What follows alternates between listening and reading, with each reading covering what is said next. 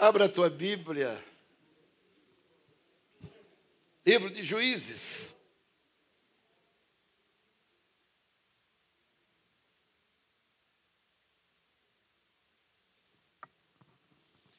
Eu vi ali o tema. Maturidade é uma questão de processo. O pastor não sabe o que você mandou pôr ali. E a palavra é por causa daquilo ali. Maturidade se adquire com processo. E não adianta você querer pular as fontes produtoras do que Deus tem. Não adianta. Não é? Às vezes, pessoas vêm, pastor, ore por mim, para Deus me dar paciência. Né?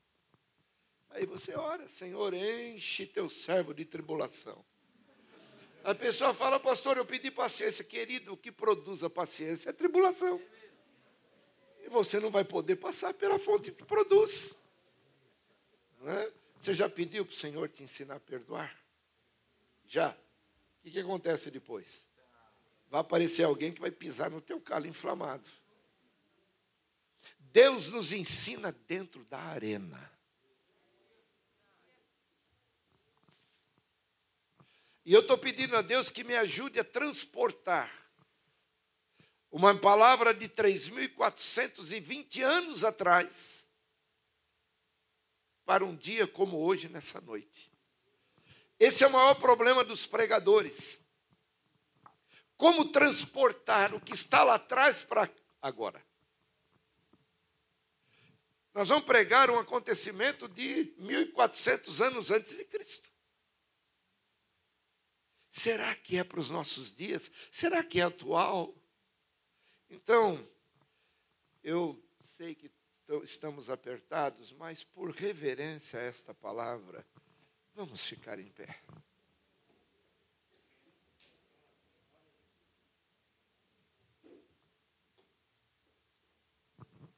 Juízes 6,12 diz assim: Então o anjo do Senhor lhe apareceu e lhe disse: O Senhor é contigo, homem, varão valoroso.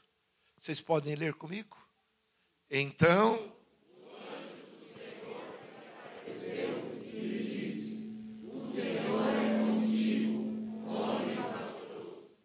Senhor, fale agora conosco. Eu te peço em nome de Jesus Cristo. Assim como a tua palavra sai do teu trono, ela possa chegar em cada coração. Não haja um mínimo de contaminação humana, mas que a tua palavra nesta noite coloque muitos em pé. Que muitas vezes estamos em pé por fora mas o nosso interior muitas vezes está tombado. Fala conosco, em nome de Jesus. Amém. Podemos assentar.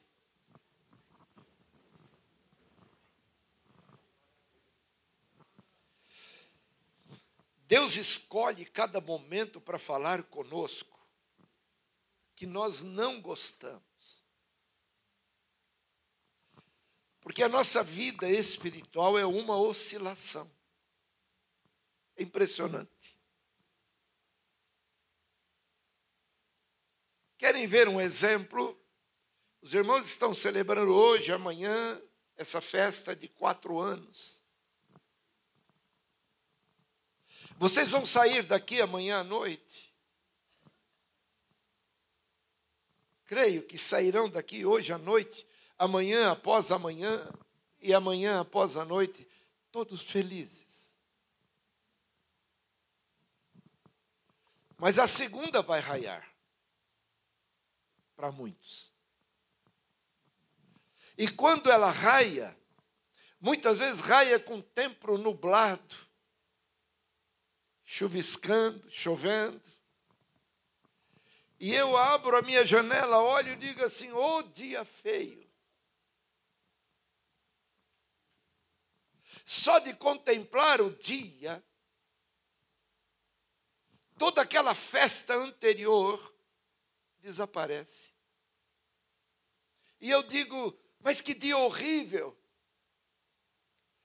E muitos dizem assim: o duro é que eu tenho que ir para aquele inferno de lugar trabalhar. E ainda tenho que aguentar o diabo do meu chefe. Aí o Senhor diz assim: aquele lugar que você está chamando de inferno foi eu que te pus lá. E aquele diabo que você está dizendo no teu chefe, eu mudei o coração dele para ele te admitir. Então não chame aquilo do como estás chamando, eu te dei aquilo. O meu dia não é feio, porque este é o dia que eu fiz para você. E eu fiz para você, para você se regozijar e se alegrar nele. Não é para você chamar de feio o que eu faço lindo. Mas nós temos essa oscilação dentro de nós. Meus irmãos, o dia está espetacular. Basta uma palavra contrária à nossa vontade que tudo muda. Nós somos instáveis. E eu não estou falando nenhuma revelação profética, eu estou falando do teu dia a dia. E se você me contrariar, você se torna mentiroso. Um olhar diferente muda o teu comportamento. A falta de uma vez de uma palavra de carinho que faz você ficar prostrado. E é sobre isso que eu quero trazer ao teu coração. O que é que Deus permite para, no meio do que Ele permite, me dar uma palavra de consolo? Porque se Ele não permitir momentos difíceis, eu nunca saberei fazer diferenciação do que vem dele e do que não vem. Aqui está esse moço Gideão. Sabem qual era? O momento que ele estava vivendo em ouvir: Salve, varão valoroso, o Senhor é contigo. Eles estavam há sete anos debaixo da escravidão dos midianitas, e sete anos por causa de desobediências. E o que é que os midianitas fizeram com eles? O qual estava Gideão nesse momento? Destruíram todo o plantio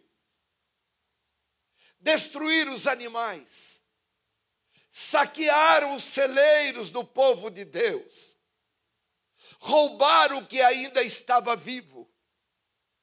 Tanto que ele estava escondido malhando o seu trigo, e ele estava dizendo: saquear os meus pais. Destruíram tanto que Israel se empobreceu.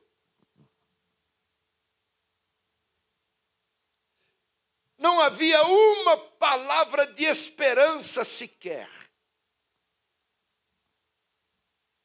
Pois Deus vem agora nesse momento e fala: salve, varão valoroso. No momento em que tudo dá errado na minha vida. No momento que eu questiono. E eu quero dividir essa mensagem em quatro perguntas.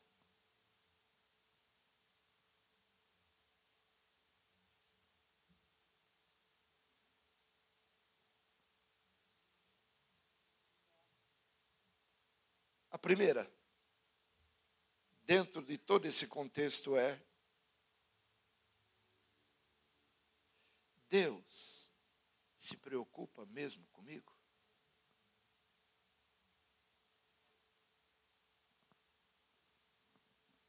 Será que Deus se preocupa conosco quando nenhuma porta se abre? Quando a enfermidade bate, quando o diagnóstico é terrível.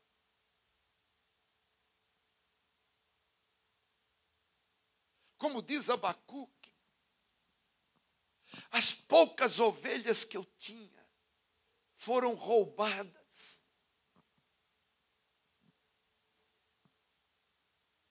Me roubaram a única coisa que eu tinha. Olha o meu lar, Senhor. A minha condição financeira provocando tantos desentendimentos. Queridos, eu quero transportar a pandemia para esse lugar hoje. Senhor, eu não entendo. Mas Deus é tão tremendo que ele pega um vírus que se mata com água e sabão e coloca o mundo inteiro embaixo de joelho. Deus tem mostrado para nós que quem comanda esse mundo é Ele. Esse vírus não veio do diabo, não. Esse vírus veio para tirar a igreja do seu conforto. Deus não está preocupado com o ímpio. Não, nunca nós vimos tantos pastores partir para o Senhor. Sabe por quê? Deus está chacoalhando o seu povo. Sabe por quê também? Porque o seu filho está voltando e nós estamos acomodados. Deus entrou nas lideranças. A Europa, as igrejas estão fechando. No lugar delas são boates erguidas, bares, danceterias. No, no nosso país, igrejas já fecharam, e muitas igrejas. Pastores, eu tive que socorrer, pastores que eu nem conheço, com cestas básicas, porque estão passando fome. Ei, por que é que Deus está permitindo isso?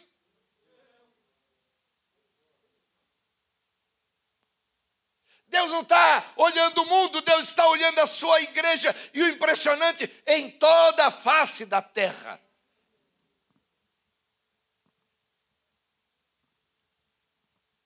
E eu me lembrando disso, o Senhor me lembrando do centro cirúrgico, eu pude ver que Deus está peneirando os seus líderes. Você não veio aqui nesta noite para vir um homem pregar, você veio, eu sei disso, você saiu da tua casa dizendo: Deus, fala comigo. E enquanto eu vinha para cá, eu vinha dizendo: Senhor, fecha minha boca. E que o meu coração fale, inspirado pelo teu espírito nessa noite situação terrível, sete anos, não tem mais para onde correr. Será que Deus se preocupa mesmo conosco?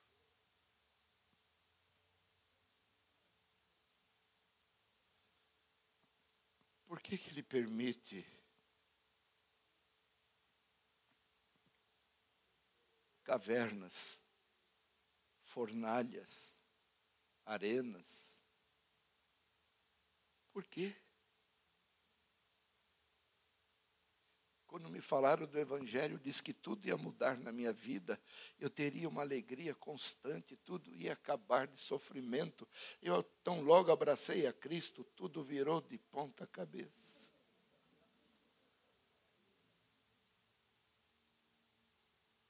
Como é gostoso falar de promessa. Mas olha, eu preciso te avisar: tão logo Deus te dá uma promessa, se prepare. O inferno inteiro se levanta.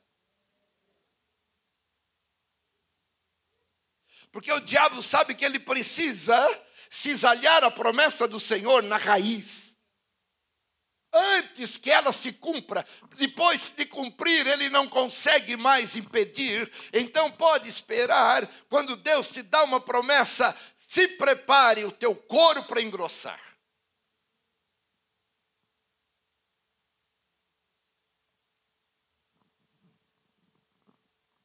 Deus diz assim para Gideão: Tua casa é idólatra.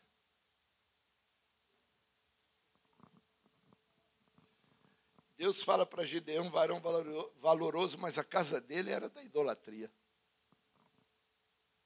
E ele vai perguntar, ué Senhor, mas por que, que eu estou aqui? Já saquearam? Deus fala, eu não estou preocupado com o que roubaram de mantimento, de gado. Eu estou preocupado é que a tua casa precisa ser transformada. Você não está enxergando? Você vai ser o meu instrumento para transformar tua família. E muitas vezes, meus irmãos, a transformação é no meio de um lar evangélico. Porque esperamos Deus para que Ele possa atender aquilo que eu anseio e desejo, mas o Senhor já me deixou claro: o meu pensamento não é o dele, o meu caminho não é o dele. Tudo que Ele pensa e tudo que você pensa, nada bate. Por isso, aos líderes não nos é dado o direito de deitar na cama e tentar projetar alguma coisa para o dia seguinte. A igreja não é nossa, a igreja é do cabeça, é ele que manda, é ele que ordena, é ele que direciona e é ele que trata como ele quer. Eu não tenho liberdade para trazer como pastor aonde prego, desejo do meu coração.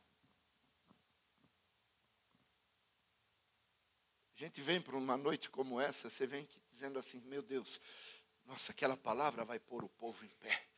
Não, não, aquela, não, Senhor, ali é diferente. Aquele povo é mais, é mais o nível é, espiritual é alto lá. E, Senhor, essa palavra vai ser muito, muito simples. O Senhor precisa me dar algo mais é, bombástico. E Deus fala assim: fala para ele sobre conversões. Só isso.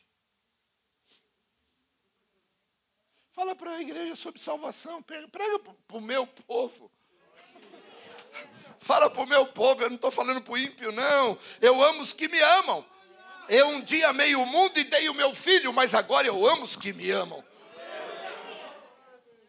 Fale para eles. Se eles não se esqueceram do que eu fiz.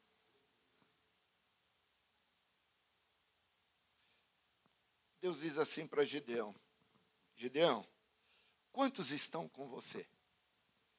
Senhor, diante dos midianitas, eu nem sei como te responder, Senhor. Nós temos 32 mil. Mas nós somos diante deles como gafanhoto no tamanho. E eles são para nós como gafanhotos na quantidade. 32 mil, o que nós vamos fazer com esse 32 mil? Não tem nem condição, Senhor. Gideão, faz um favor, manda os covardes e medrosos voltar para casa. Deus é especialista em tirar os nossos amuletos e os nossos apoios. Quando Deus quer que você fique sozinho com Ele, tira tudo lá. Tudo. Deus arranca os apoios. Deus te deixa nu perante Ele. O pior momento da nossa vida é o mais glorioso, mas é o pior é ficar sozinho com Deus.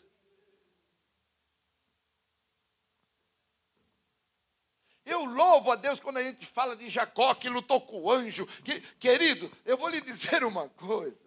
Quando Jacó fez a sua família passar o val de Jaboque, e ele ficou sozinho, porque ele sabia que o Senhor viria, a família tinha uma visão de caminhada de Jacó, mas quando ele termina a luta com o anjo e ele volta para a família, a caminhada dele era outra, ele foi mancando.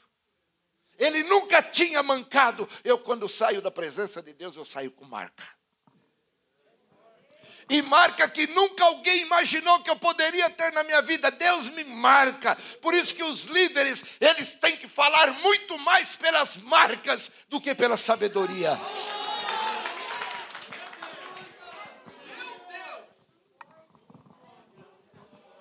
Jacó é muita gente, Jacó. Manda, ô Gideão, manda. Os covardes medrosos voltarem. 22 mil vão embora.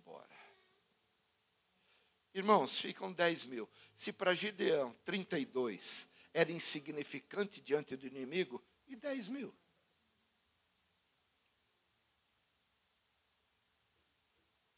Vai pensando. Olha o momento que esse homem está vivendo.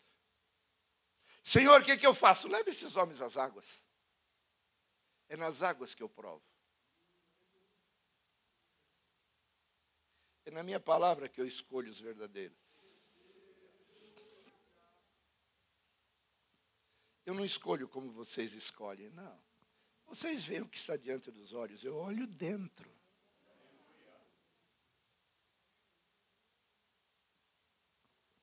Sabem por que, que Deus escolheu Paulo?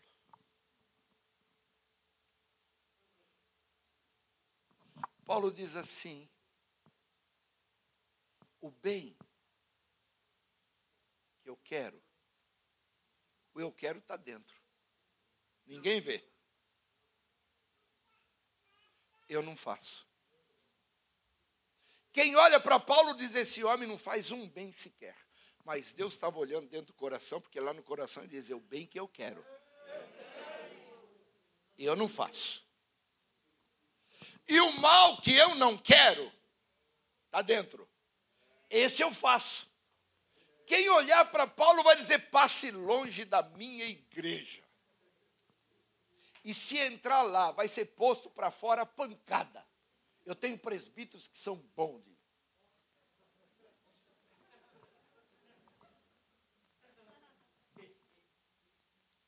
Deus te escolhe e Deus trabalha na tua vida por aquilo que Ele vê aí dentro.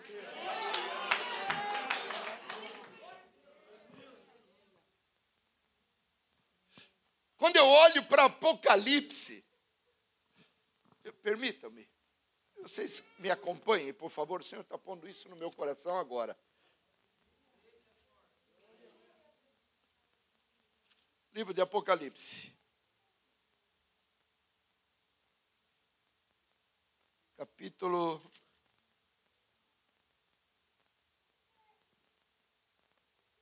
dois.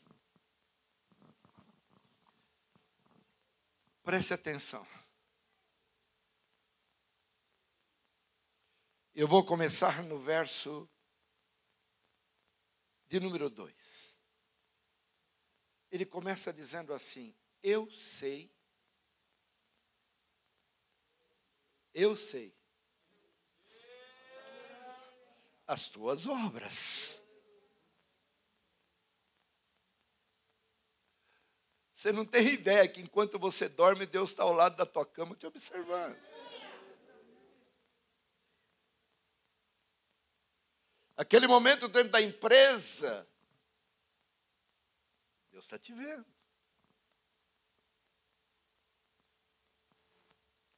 Dentro da tua casa, eu sei as tuas obras. Eu sei o teu trabalho. Ele está falando aqui com quem não é preguiçoso. Ele está falando com quem trabalha. Se ele diz eu sei as tuas obras, é porque produz. Se ele está dizendo que eu sei do teu trabalho, é porque você não é vagabundo. E ele continua dizendo: Eu sei a tua paciência. Ele está dizendo assim: Eu estou impressionado da forma que você enfrenta as tribulações. Estou impressionado. Eu sei que não pode sofrer os maus.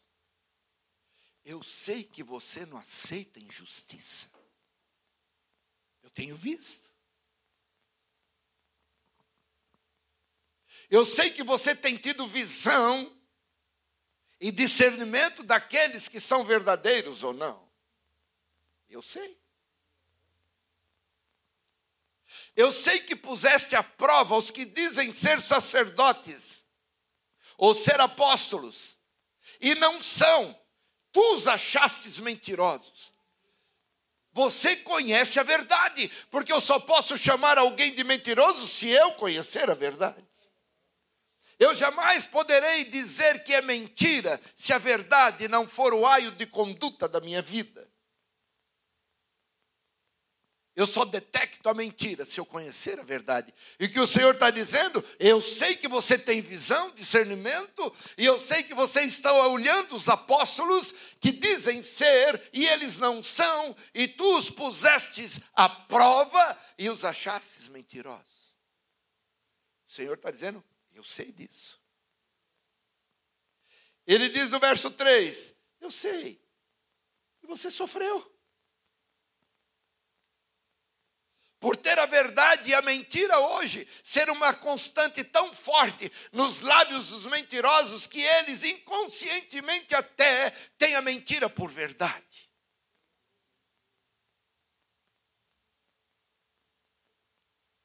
Eu sei que tens paciência. Eu sei que trabalhastes pelo meu nome e não te cansastes. Eu sei que não há circunstância difícil para você, você tem vencido as montanhas, os vales. Você não tem parado no caminho, nada tem freado a tua caminhada, eu sei disso.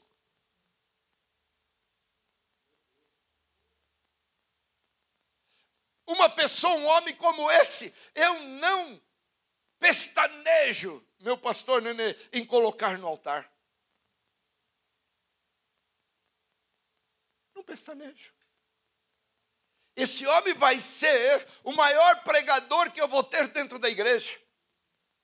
Muitas almas vão ficar impressionadas, perplexas, de vê-lo falar, de ver a sua conduta. Aí o Senhor diz assim: Tenho, porém, contra ti.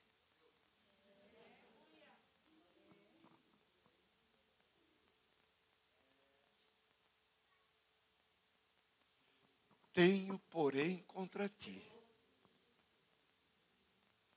que deixaste o teu primeiro amor. Então eu chego a uma conclusão que eu posso fazer tudo isso, ser um exímio homem de Deus, sem amor. Sem amor.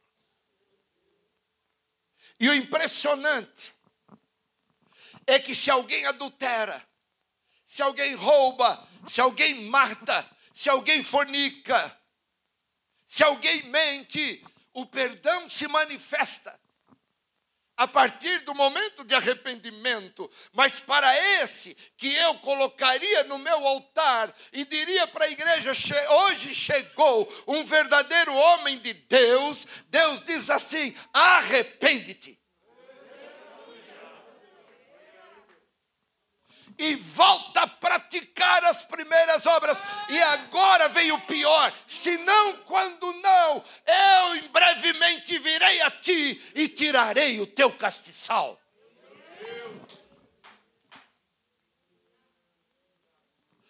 Oh, amados, nós precisamos ouvir Deus falar a verdade. Deus nos ama tanto que num dia de celebração, de alegria e de vitória, Deus está te dizendo: vem aqui que eu tenho contra ti algo. Gideão não estava entendendo isso. Gideão não compreendeu o plano do Senhor e nós também não compreendemos.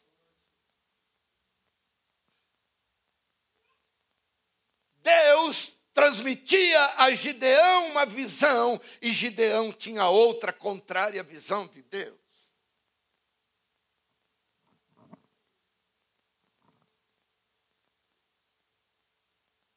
Leve esses dez mil às águas. Eu te mostrarei aqueles que eu quero.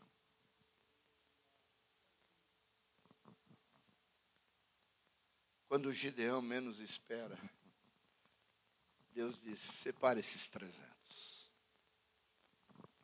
Hum, 32 mil era insignificante. 10 mil, mais insignificante. 300 era tomar posse da morte.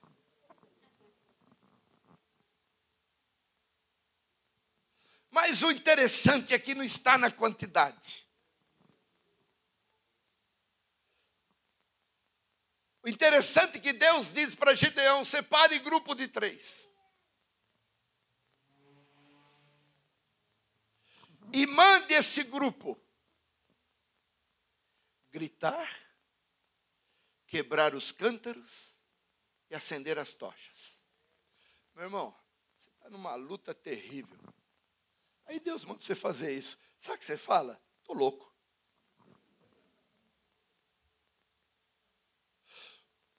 Eu tenho um exército ali para me trucidar. Já estou armando e preparando os 300 para dizer, gente, nós não vamos aguentar mais do que dois minutos, porque, olha, é um formigueiro. Agora Deus vem e manda quebrar cântaro, manda gritar, manda acender tocha. Não, não dá, não dá, eu estou ficando maluco. Olha, gente, vamos sair daqui. Se você puder, salve a tua pele, eu vou salvar a minha.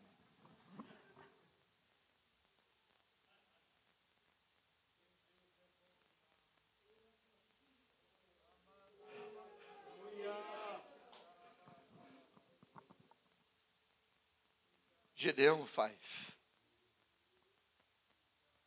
Os 300 em três grupos gritam pelo Senhor e por Gideão. Quebra os cântaros. Acende as tochas.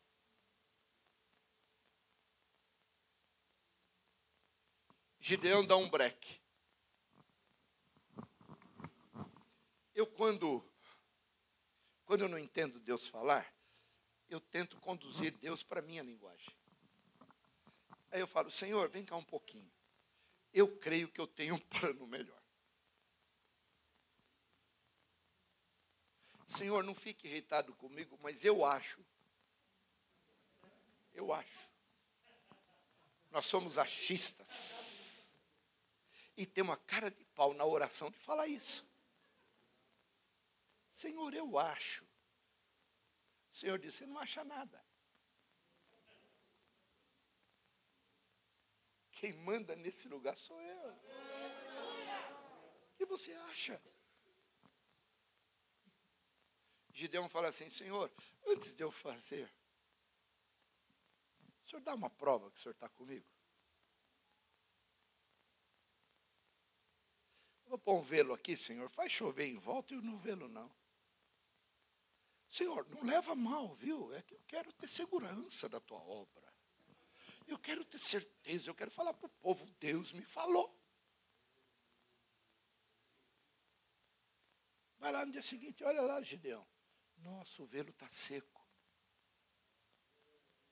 Então agora vai, Gideão. Senhor, eu estive pensando.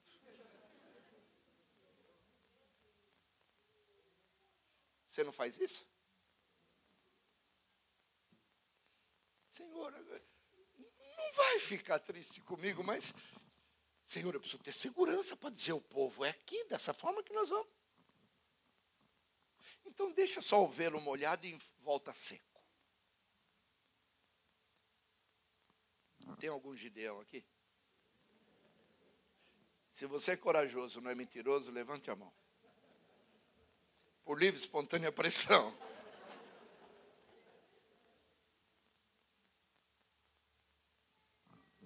Tá bom, Gideão. Deu para notar como Deus é misericordioso com você, comigo, com a gente? Deus não nos trata segundo a nossa incredulidade. Olha que coisa. Aliás, Deus escolhe, escolhe covardes e medrosos. Passou. Satisfeito? Estou, Senhor. Eu só vou dar uma descidinha ali no bosque. Porque eu não sei. Tem alguma coisinha que parece. Senhor, o Senhor sabe como eu sou.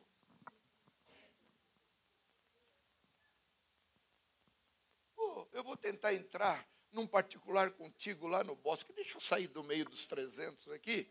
Eu quero ficar sozinho, sabe, Senhor? Aí ele vai perto de dois soldados do inimigo, midianitas.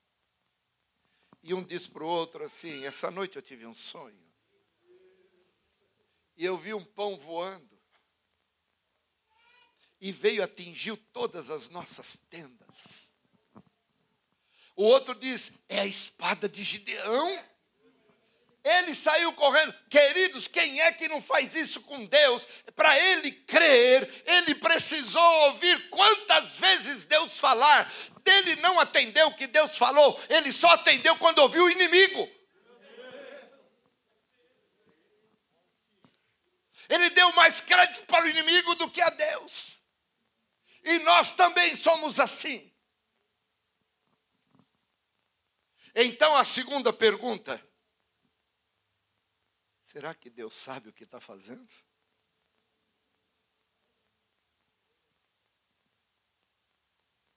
Será que Deus sabe o que está fazendo na minha vida? Será que Deus sabe o que está fazendo na minha família? Será que Deus sabe o que está fazendo comigo? Será que Deus sabe o que está fazendo na minha igreja? Jerusalém é composta de três personagens: eu, minha casa e minha igreja.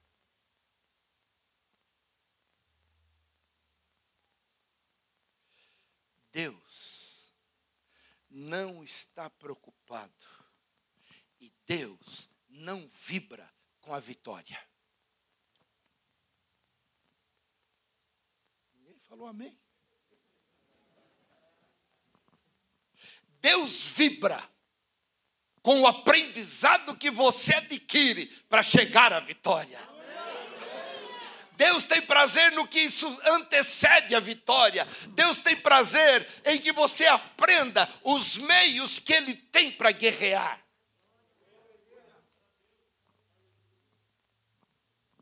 Como é que o menino, diante de um gigante, podia confiar em algumas pedrinhas que tinha. Como é que você vai crer, como teve que crer a nação antes de entrar na terra prometida, quando chega diante de Jericó, com aquelas muralhas, aonde passavam dois automóveis tão espessas que era, e o Senhor dizer: dá uma volta por dia, dá sete voltas no último dia, e quando terminar a volta, dá um grito.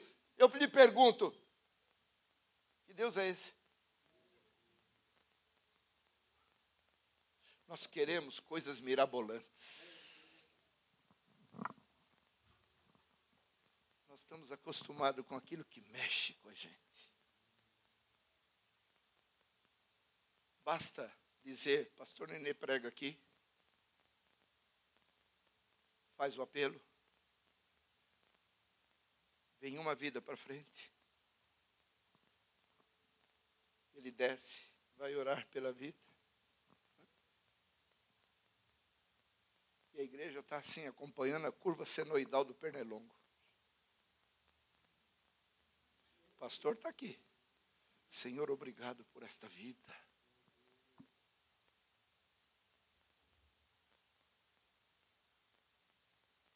Talvez entre nós alguém, quando a gente sair daqui, vamos comer alguma coisa? O pastor está lá. Agora traz um paralítico. Põe um paralítico aqui na frente. Agora, o paralítico levantar não gera festa nos céus. Mas aquela pessoa que ninguém notou, faz os anjos se dobrarem diante do trono.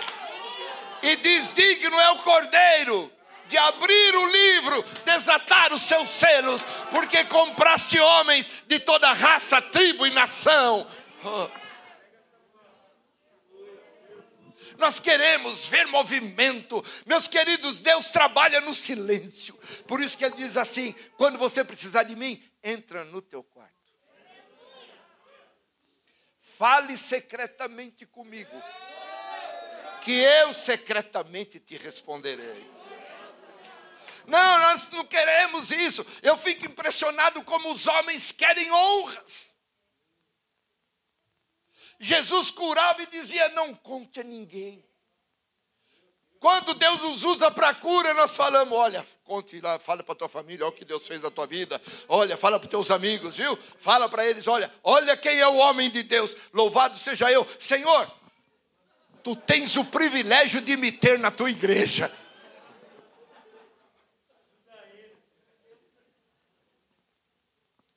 Será que Deus sabe o que está fazendo? Deus não admite soberba.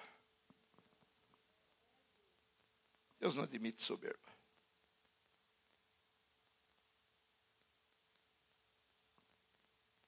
Deus. Eu vi hoje um cântico aqui falando Deus, Deus, Deus, Deus. Será que nós o conhecemos? Hum? Quem é Deus para você?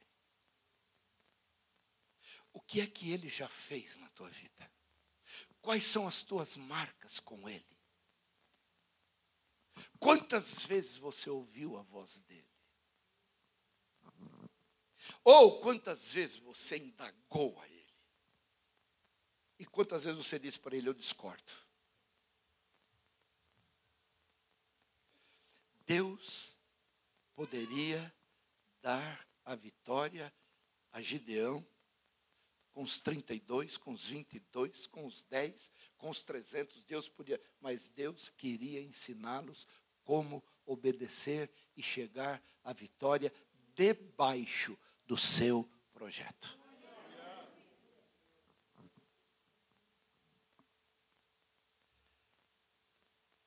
Deus na batalha, Ele restaura a minha fé, restaura a minha visão. Querem ver um exemplo? Qual foi o recado que Jesus disse a Pedro? Falou, Pedro, Satanás veio conversar um pouco comigo e pediu para te cirandar, para te peneirar. Eu, você,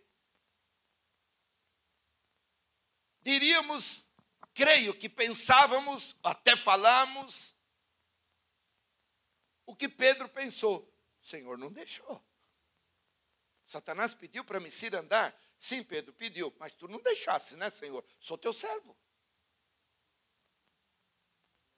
Eu sou lavado pelo teu sangue. Eu fui comprado por um bom preço, Senhor. Tu sabes que eu sou teu servo, eu sou tua propriedade. Senhor, eu te amo. Tu não deixasses, né? Não era isso que nós íamos dizer? Como é que Deus vai me deixar? Satanás me saculejar. Ele disse assim, Pedro, eu, eu roguei ao Pai. Ele, o Senhor estava dizendo para ele, eu não te tiro dessa. Estou dizendo para a igreja, Deus não vai te tirar de situações difíceis. Você não gosta de palavra profética? Eu estou sendo um profeta nesse momento.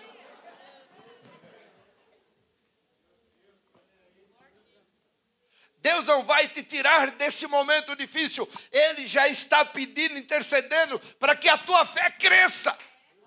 Porque essa batalha na tua vida vai te fazer subir degraus diante dele vai te fazer crescer, você vai mudar a tua vida, você vai parar de questionar e você vai aprender a dizer: Tu sabes.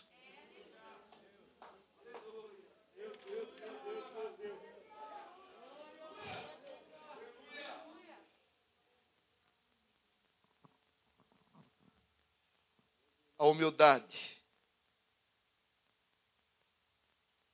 vem pela sequência de sofrimentos.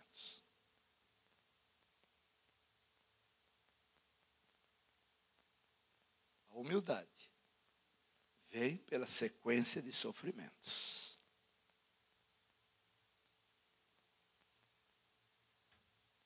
Nós só aprendemos se passamos pelas batalhas. Deus quer levantar aqui um exército muito diferente desse. Mas não vai trocar as pessoas, é com você mesmo.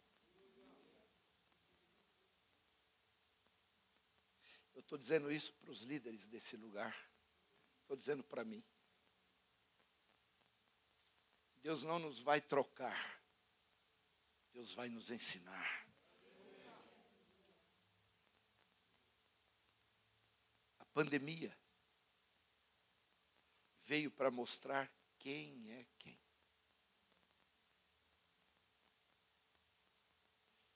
confiança do povo hoje está na vacina, deixou de estar no Senhor.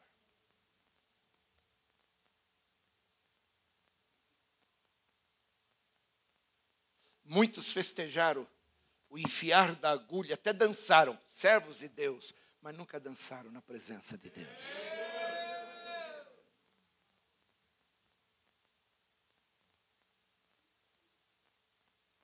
Eu vi muitos pulando de alegria.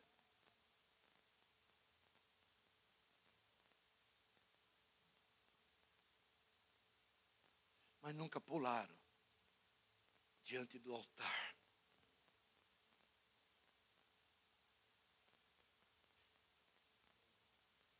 É muito difícil entender os projetos de Deus na guerra. Tocar buzina, gritar, acender tocha. Que isso, Senhor? E o Senhor disse: É isso. Você compreende? Não, não compreendo. É isso. Você vai fazer? Senhor, eu não vou fazer. É isso. Dá uma volta em torno do nosso problema, da nossa luta, uma volta por dia. E no último dia, sete voltas, e vamos dar um grito. Ué? Terminaram de gritar, as muralhas tombaram. Terminaram de gritar, o exército medianita foi dizimado.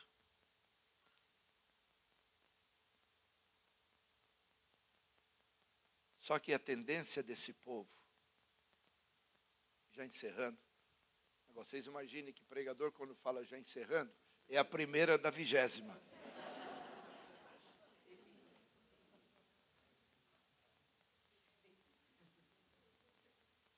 Quero dizer uma coisa para você. Se Deus usar o teu líder para te ensinar, e infelizmente é isso que está faltando em tantos lugares.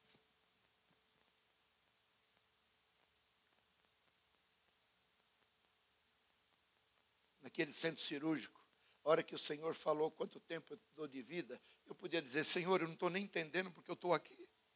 Eu sou teu ungido. No melhor momento da minha vida, eu achei que eu estava tudo bem, olha aqui. O Senhor muitas vezes precisa nos mostrar que nós somos nada e menos do que nada. Nariz empinado diante do Senhor é sinônimo de pancada. Sabe por que ele disse: Eu abato os soberbos. Mas eu ergo os humildes. Igreja, reconheça que se não for o Senhor, já de há muito teríamos sido destruídos. Não pensa que você pode bater no peito e desafiar o diabo. Não, você está em pé por causa daquele que te guarda. Ezequiel traz uma exemplificação de Satanás dizendo: Eis que tu és mais sábio que Daniel.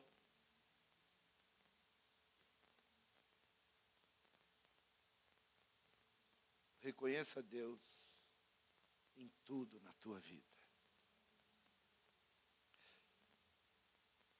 Terceira pergunta: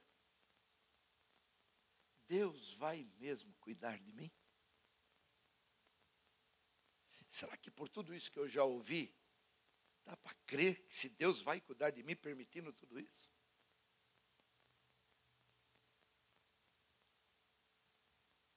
Uma pergunta dessa, o Senhor diz: Salve, varão valoroso. Você diz: Eu não estou entendendo nada. Estou aqui às escondidas malhando o meu trigo, porque já saquearam os meus pais e todo o povo. Eu estou aqui escondido e ele vem me dizer: Salve, varão valoroso. E ainda vem me dizer: O Senhor é contigo? É. Quem está passando por lutas aqui, levante a mão. Quem está passando por lutas aqui, levante. Nossa, que novidade. Está difícil, meu irmão? O Senhor é contigo. Você está entendendo o que está acontecendo com a tua vida? É bom que você não entenda. Porque se você entender, você estraga todo o plano de Deus. Se eu tiver entendimento do que Deus faz na minha vida e achar que eu estou compreendendo, eu estou perdido. Porque enquanto não, eu não entendo, eu dependo de quem entende.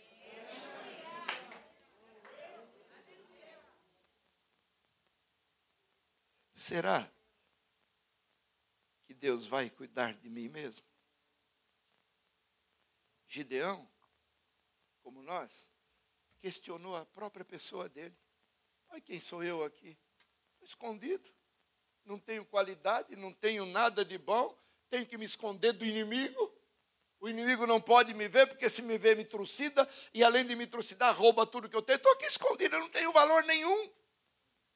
Gideão estava assim. Posso fazer uma pergunta? Os irmãos me permitem? Somos diferentes de Gideão? Somos? Somos, não. Eu louvo a Deus por transportar 3.420 anos para hoje. O que Gideão ouviu, nós estamos ouvindo.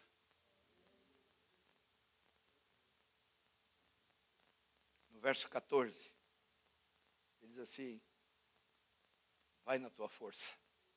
Ah. Agora piorou. Vai na tua força. Mas que força!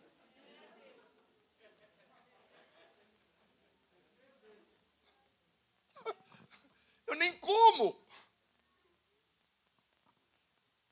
O médico falou: a minha casa está virando de ponta cabeça. Estou desempregado, não tenho dinheiro. A única coisinha que eu tenho é esse café preto aqui. E o Senhor dizendo, é com ele que eu estou te dizendo, vai na tua força.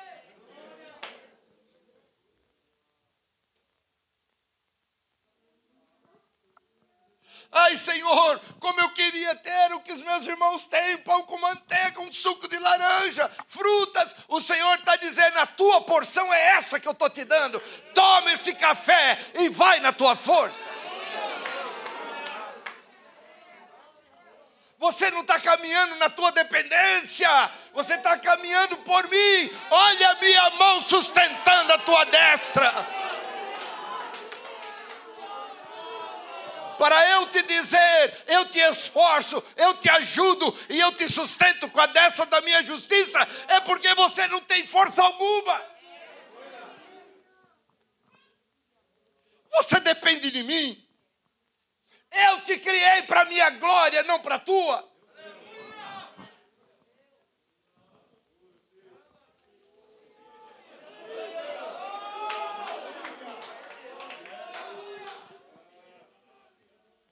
E assim como Gideão, eu quero expor diante do meu Deus as minhas razões.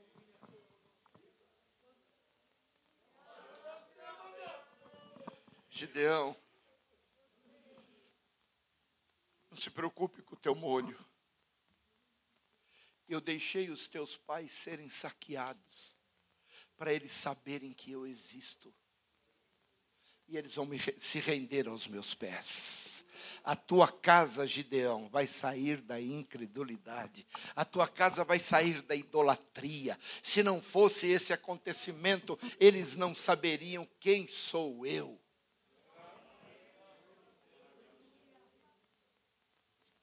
Ora, que atitude teve que ter Moisés para ir tirar o povo do Egito sem mostrar nenhuma qualificativa sua própria, mas ele disse: O eu sou me mandou.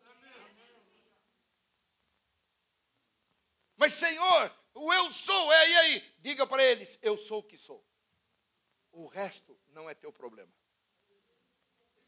Deus é tão maravilhoso que ele pega Moisés e diz assim: por que, que Deus fez Moisés gago? Ora, um líder daquele, como é que pode um homem daquele não poder falar? Deus não deixava Moisés falar, porque Moisés ia estragar tudo. Deus usou Arão.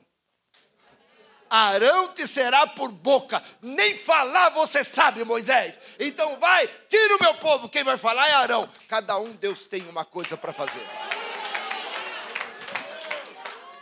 Não queira ser o que o teu irmão é, não queira ser o que o teu pastor é, seja o que Deus te escolheu para ser.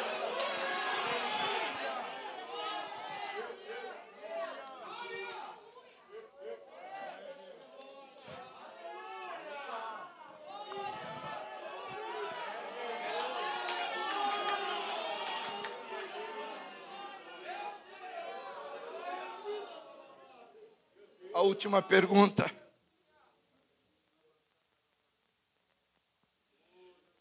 Deus cumprirá suas promessas?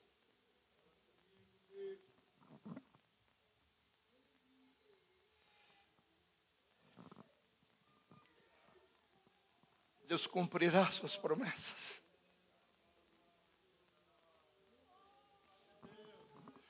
Eu estou fadado à derrota.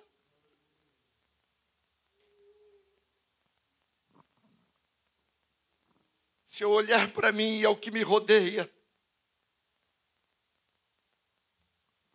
eu não me levanto.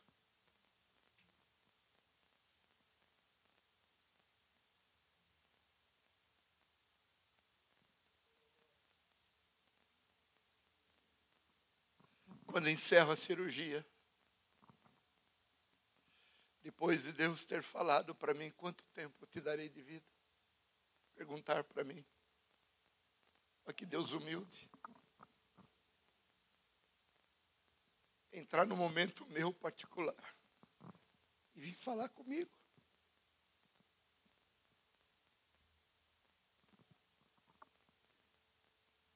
Quando o médico termina depois de duas horas, colocando três estentes dentro da minha artéria central, tirando fotografia para me mostrar antes e pós-cirurgia. O cirurgião, todo suado, senta num banquinho do meu lado. Passou pelo outro lado da máquina e veio e disse assim para mim: O senhor crê em milagre?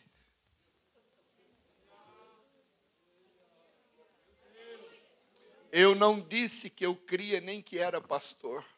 Eu disse, por que, doutor? Falou, por quê? Está vendo aquela porta do centro cirúrgico? Falei, sim. Nós dois vamos sair por ela.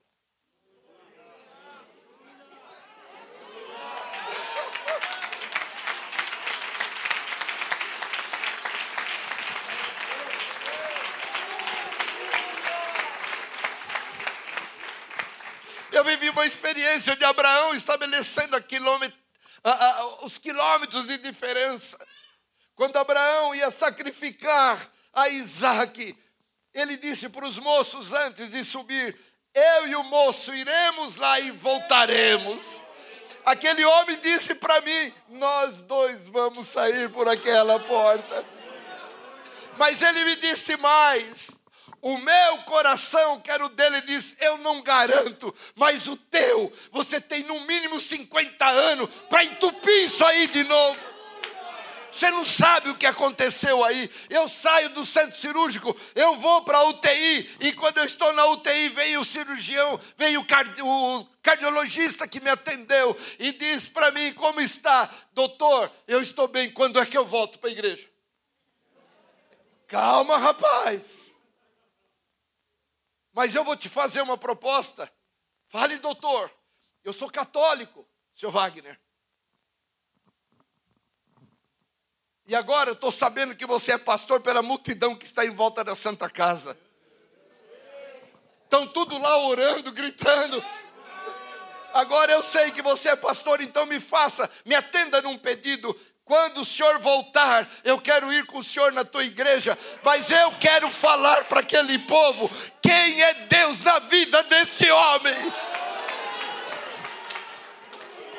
Eu tenho aqui dois presbíteros que viram o médico falar por 40 minutos chorando e dizendo: Eu não cria em milagres, agora eu creio.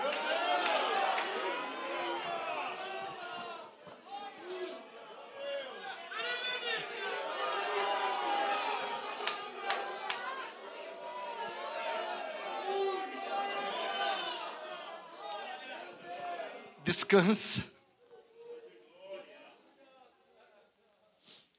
É muito gostoso chamar Deus e dizer que Ele é fiel, mas a maturidade vem pelo processo. Deus não tem idade para trabalhar as vidas. Meus irmãos, no mês agora que vem, praticamente daqui a um mês, eu faço 70 anos. Fazem 70 anos que eu penso 25.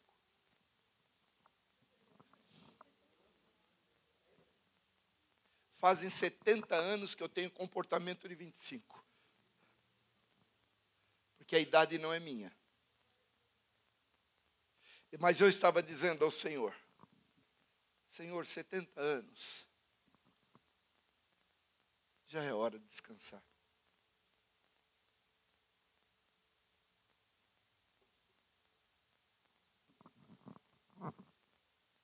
Quase 50 anos de ministério. Nunca saí da igreja um dia sequer. Senhor, eu estou cansado. A gente imagina que Deus vem e faz assim, filhinho.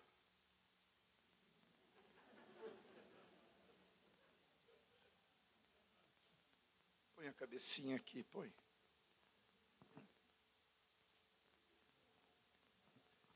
Deus disse assim para mim: Eu comecei a obra na vida de Abraão com 74. Sabe o que eu falei? Fui duro. Perdão, Senhor. Não está mais aqui quem falou. Deus te abençoe. O que está por vir é glorioso. Melhor é o fim das coisas do que o início delas. Se você experimentou de Deus algo, o melhor ainda está por vir. Eu não vou pedir para você vir aqui à frente, não. Mas se esta palavra veio ao teu coração para te mostrar alguma coisa, e você deseja que oremos no teu lugar, fique em pé. Eu quero orar com você. Se alguém foi atingido por esta palavra, Talvez você falando a Deus, Senhor, eu não estou entendendo nada, mas eu sei de uma coisa: tu és fiel. Tu vais me tirar dessa, Senhor.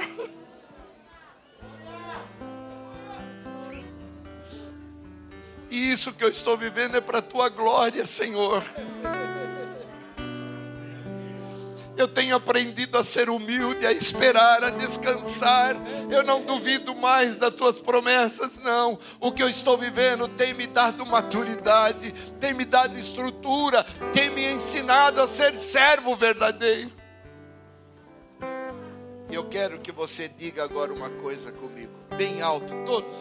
Diga assim: Senhor, Senhor Conta comigo. Conta comigo. Porque eu não, Porque eu não vou te decepcionar. Amém? Deus te abençoe. Em nome de Jesus.